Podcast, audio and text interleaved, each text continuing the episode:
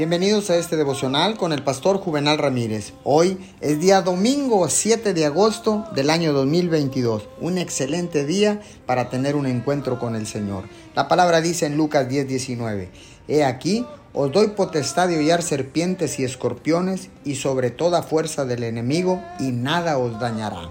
Déjeme recordarle que tiene que dejar de decirse Nunca saldré de deudas, nunca voy a perder peso, siempre lucharé en alguna área de mi vida.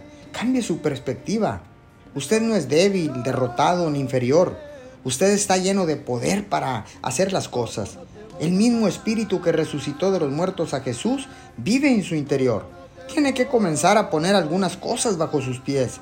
Dios dijo, yo les doy poder para hollar todo el poder del enemigo. Observe la palabra hollar tiene que ver con un zapato.